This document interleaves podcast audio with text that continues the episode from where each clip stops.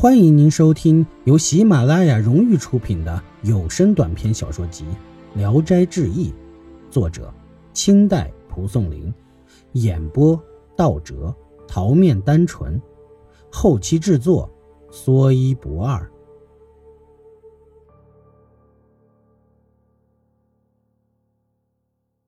鬼哭。谢谦起义时，所有官老爷的住宅。都变成了贼窝。有个叫王七香的学史的家里的贼，那是聚集的更多。官兵破城后，扫荡群贼，死尸都填满了台阶，血顺门而流。王学史进了城，回到家里，命人将尸首抬出去，把血迹洗刷干净，这才住下。但是大白天就往往见到了鬼，夜晚床下灵火乱飞。墙角还时常有鬼哭，很不安宁。一天，有个叫王浩迪的书生借住在王公家，夜里听到床下有小声连连的叫着：“浩迪，浩迪。”过了一会儿，声音渐渐的大了，并说：“我死的好苦啊！”随后就哭了起来，接着满院子里都是哭声。王公听见后，手持宝剑到了王生屋里，大声说：“你们不知道我是王学院吗？”只听见众鬼痴痴冷笑。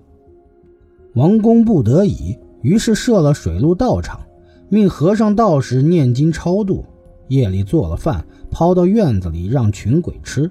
这时，就见院子里灵火点点，到处都是。先前一个为王公看大门的姓王的人病得很是厉害，已经昏迷几天不省人事了。闹鬼的这天，他忽然伸了伸身子，像是醒了过来。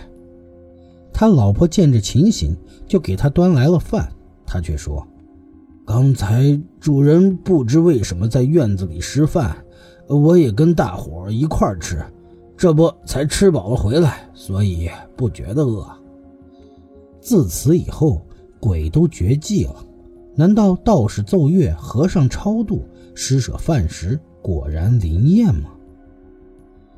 易史是说，一切鬼怪，只有凭借崇高的道行，才能使之消除。当功臣时，王学时威风凛凛，别人都怕他，可是鬼却嘲弄侮辱他。想必这些鬼早已预料到他不会有好下场吗？我在此劝告大人先生们，用对待人的态度出现，尚且吓不着鬼，请不要做出一副鬼相吓人吧。蛇屁。我的同乡王仆令的仆人吕凤宁有吃蛇的嗜好，他每次得到小蛇，总是整个吞下。就像吃葱一样，遇见大蛇就用刀切成一寸一寸的，然后用手捧着吃，嚼得清脆有声，血水沾满两腮。他的嗅觉非常敏锐。曾有一次，他隔着墙就闻到了蛇的香味急忙奔到墙外，果然抓了条一尺多长的蛇。当时他恰好没有带刀，他就先吃蛇头。那蛇的尾巴还在口边蜿蜒扭动。庙鬼。新城秀才王启后是布政使王相坤的曾孙。有一天，王秀才看见一个又胖又黑、其貌不扬的妇人走进屋里，嬉笑着靠近他，坐在床上，样子很是放荡。王秀才忙往外赶他走。妇人却赖着不走。从此，王秀才不论是坐着还是躺着，总看见那妇人在眼前。他拿定主意，绝不动心。那妇人恼羞成怒，抬手就将王秀才的脸打得那是噼啪作响。王爷觉得没怎么痛，妇人又将袋子系在梁上，揪住王秀才的头发，逼着他与自己一起上吊。王秀才身不由己地跟到梁下。将头伸进了吊扣，做出上吊的姿势。有人目睹王秀才脚不沾地，直挺挺地立在半空，却吊不死。从此，王秀才就患了疯癫病。一天，他突然说：“呃，他他要和我跳河了。”说完就朝着河边猛窜。幸亏有人发现，才把他拖回来。天天如此，百般折腾，一天发作数次。家中人请巫抓药都不见效。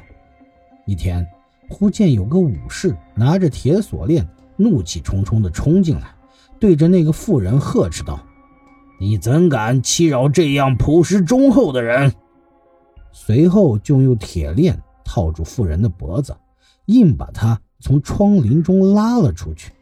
才拖到院子里，那妇人就变成了一个目如闪电。血盆大口的怪物，有人忽然想起城隍庙里的四个女鬼中有一个很像这个怪物。从此，那王秀才的病便好了。本集演播到此结束，谢谢您的收听，喜欢请点赞、评论、订阅一下，谢谢支持。